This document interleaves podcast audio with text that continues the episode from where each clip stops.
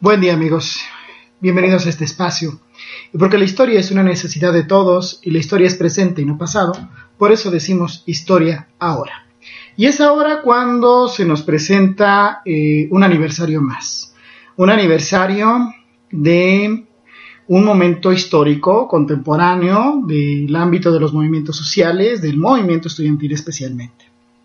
Este sábado se, habría, se va a cumplir eh, el, el 29 aniversario de la Constitución en 1986 del Consejo Estudiantil Universitario, el CEU.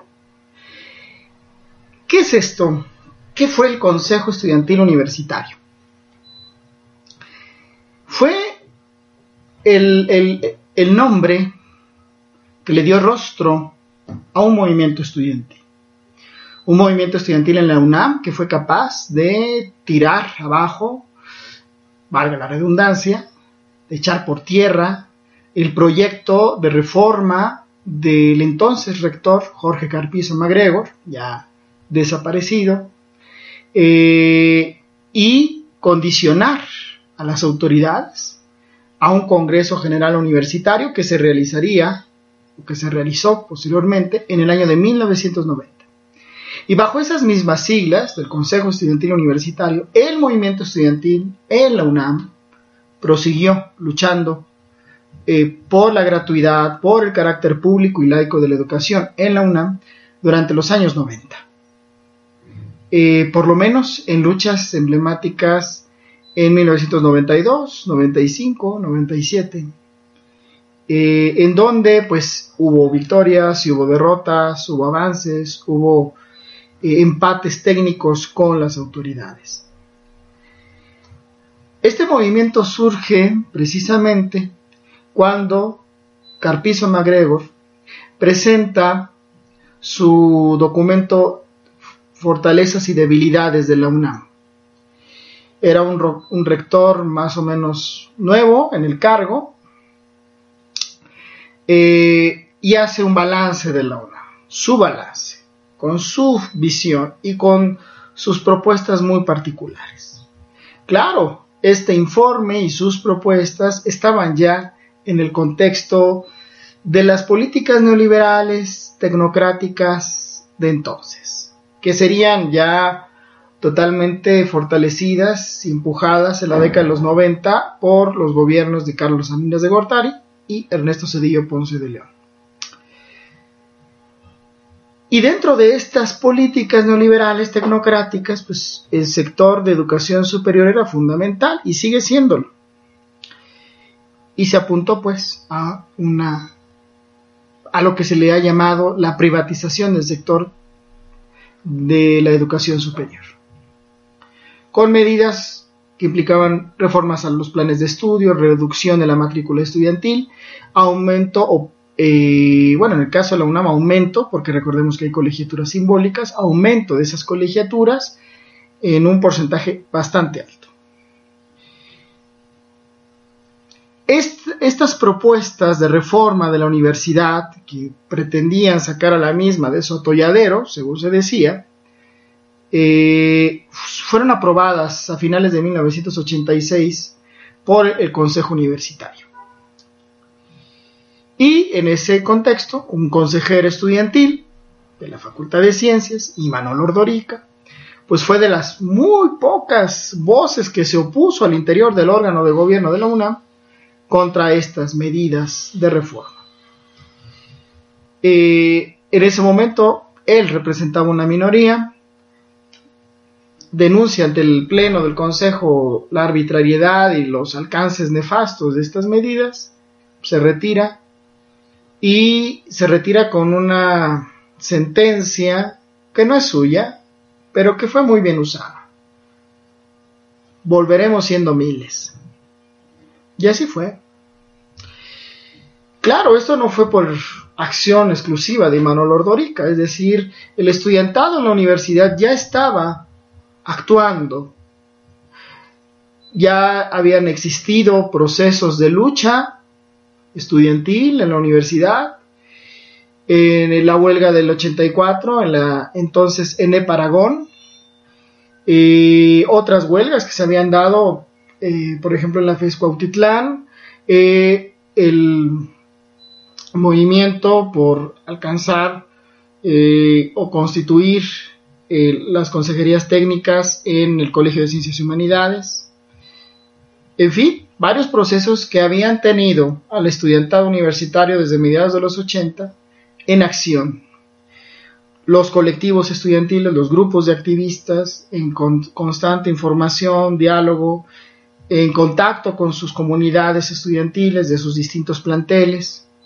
Esto fue fermentando pues una oposición y una capacidad del sector estudiantil, de las masas estudiantiles para acatar lo que en ese momento estaría pasando, es decir, lo que en ese momento se aprobó en el Consejo Universitario y las implicaciones políticas, sociales que esto tenía.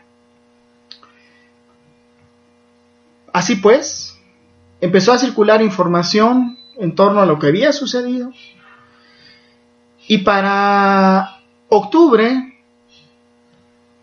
la información había corrido de tal forma que había desatado acciones, que había desatado eh, primeras formas organizativas hasta llegar precisamente al 31 de octubre de 1986, en donde, con delegados de distintas escuelas y facultades, se forma el Consejo Estudiantil Universitario. No era la primera vez que se usaban estas siglas, la primera vez fue en 1966, en la huelga de aquel entonces en contra del rector Ignacio Chávez, en donde eh, pues se luchó por la renuncia del doctor Chávez, un rector que sin duda hizo importantes contribuciones a la transformación y modernización académica y administrativa de la UNAM, pero que desafortunadamente tenía un estilo muy autoritario eh, frente a la comunidad universitaria y esto fue lo que al final desata la huelga del 66. Eh, y esta huelga es encabezada precisamente por estudiantes que asumen estas siglas, Consejo Estudiantil Universitario. Uno de sus logros, pues, el, el pase automático, que hasta el día de hoy existe, aunque condicionado, pero existe, y fue el logro de una lucha estudiantil. Bueno, los estudiantes, 20 años después, retoman este membrete histórico al final del día, y es el que los va a encabezar, es el que les va a dar un rostro frente a la comunidad universitaria, frente al país. ¿Y qué lograron? Un movimiento muy, muy importante, un movimiento de masas muy importante, un movimiento de masas que eh, va a integrar sin duda a los estudiantes del casco de ciudad universitaria, en donde ya habían sucedido luchas muy importantes en el 58, en el 66, por supuesto en el 68, pero ahora lo singular lo nuevo es que se sumaban eh, estudiantes de otros espacios fuera de Ciudad Universitaria, principalmente al norte de la ciudad, como eh, las ENEPs, la ENEP eh, Acatlán, la ENEP Zaragoza, la ENEP Aragón, la los planteles, o buena o la mayor parte de los planteles del Colegio de Ciencias Humanidades, Naucalpan, Azcapotzalco, Oriente, Vallejo, todo ese todo ese otro mundo de la UNAM que eh, en algún lugar alguien eh, sintiéndose muy creativo eh, denominó como estos bárbaros del norte. Bueno, esos bárbaros del norte conjuntados con los estudiantes de Ciudad Universitaria generaron un nuevo movimiento, un movimiento de masas potente, creativo, impulsivo, y también enojado, porque la década de los 80 al final del día era la década de la crisis, la década de la inflación, del desempleo, de la deuda externa. Y eso tenía la juventud eh, mexicana y universitaria en un ánimo poco condescendiente con nuevas agresiones como lo que implicaba la reforma o las reformas de Carpizo y los métodos con los cuales se aprobaron estas reformas. Pero además fue el movimiento, el, quizás el primer movimiento, que se opuso a una medida o a una serie de reformas con claro carácter neoliberal y tecnócrata. La tecnocracia mexicana, los, los impulsores del neoliberalismo en México, por, por primera vez tuvieron que calar eh, la fortaleza de sus demandas, la legitimidad de, de su proyecto, mejor dicho, frente a las masas populares, en este caso las estudiantiles. Y perdieron esa batalla. Esa primera batalla la perdieron. Porque el CEU logró llevar a la universidad a una huelga eh, en donde participaron todos los estudiantes, fue una huelga totalmente legítima, y llevaron, obligaron a las autoridades a un diálogo público que se siguió por Radio, Radio UNAM, por lo menos. Eh, en este sentido es el primer antecedente de lo que después vimos con los estudiantes del Politécnico, el diálogo público al que obligaron a las, a las autoridades del Politécnico y la SED. Y en ese diálogo público logran que se eche para atrás la, aprobación de las reformas de Carpizo por parte del Consejo Universitario y que se lleve todo este tema a debate universitario en un Consejo General para el año de 1990. Eso fue extraordinario, eso fue fundamental. Y generó pues un antecedente de lucha, un antecedente en donde quedó muy claro que las masas organizadas, las masas informadas, las masas concientizadas sobre sus intereses, sobre sus necesidades, podían enfrentar cuestiones tan graves, tan fuertes como esto, por lo menos en lo que tocaba a su casa de estudios, a su universidad, la Universidad Nacional Autónoma de México. Muchas historias de lucha se van a tejer a partir de ese momento, pero sin duda, este primer, esta primera etapa es, es de recordar.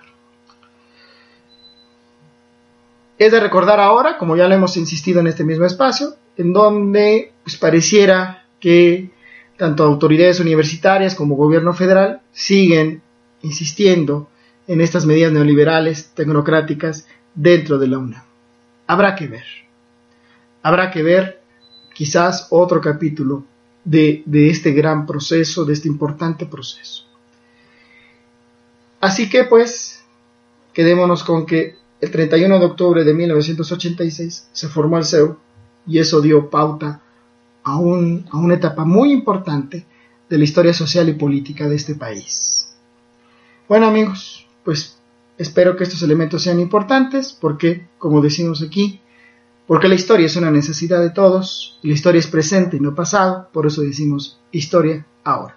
Nos vemos la próxima. Muchas gracias.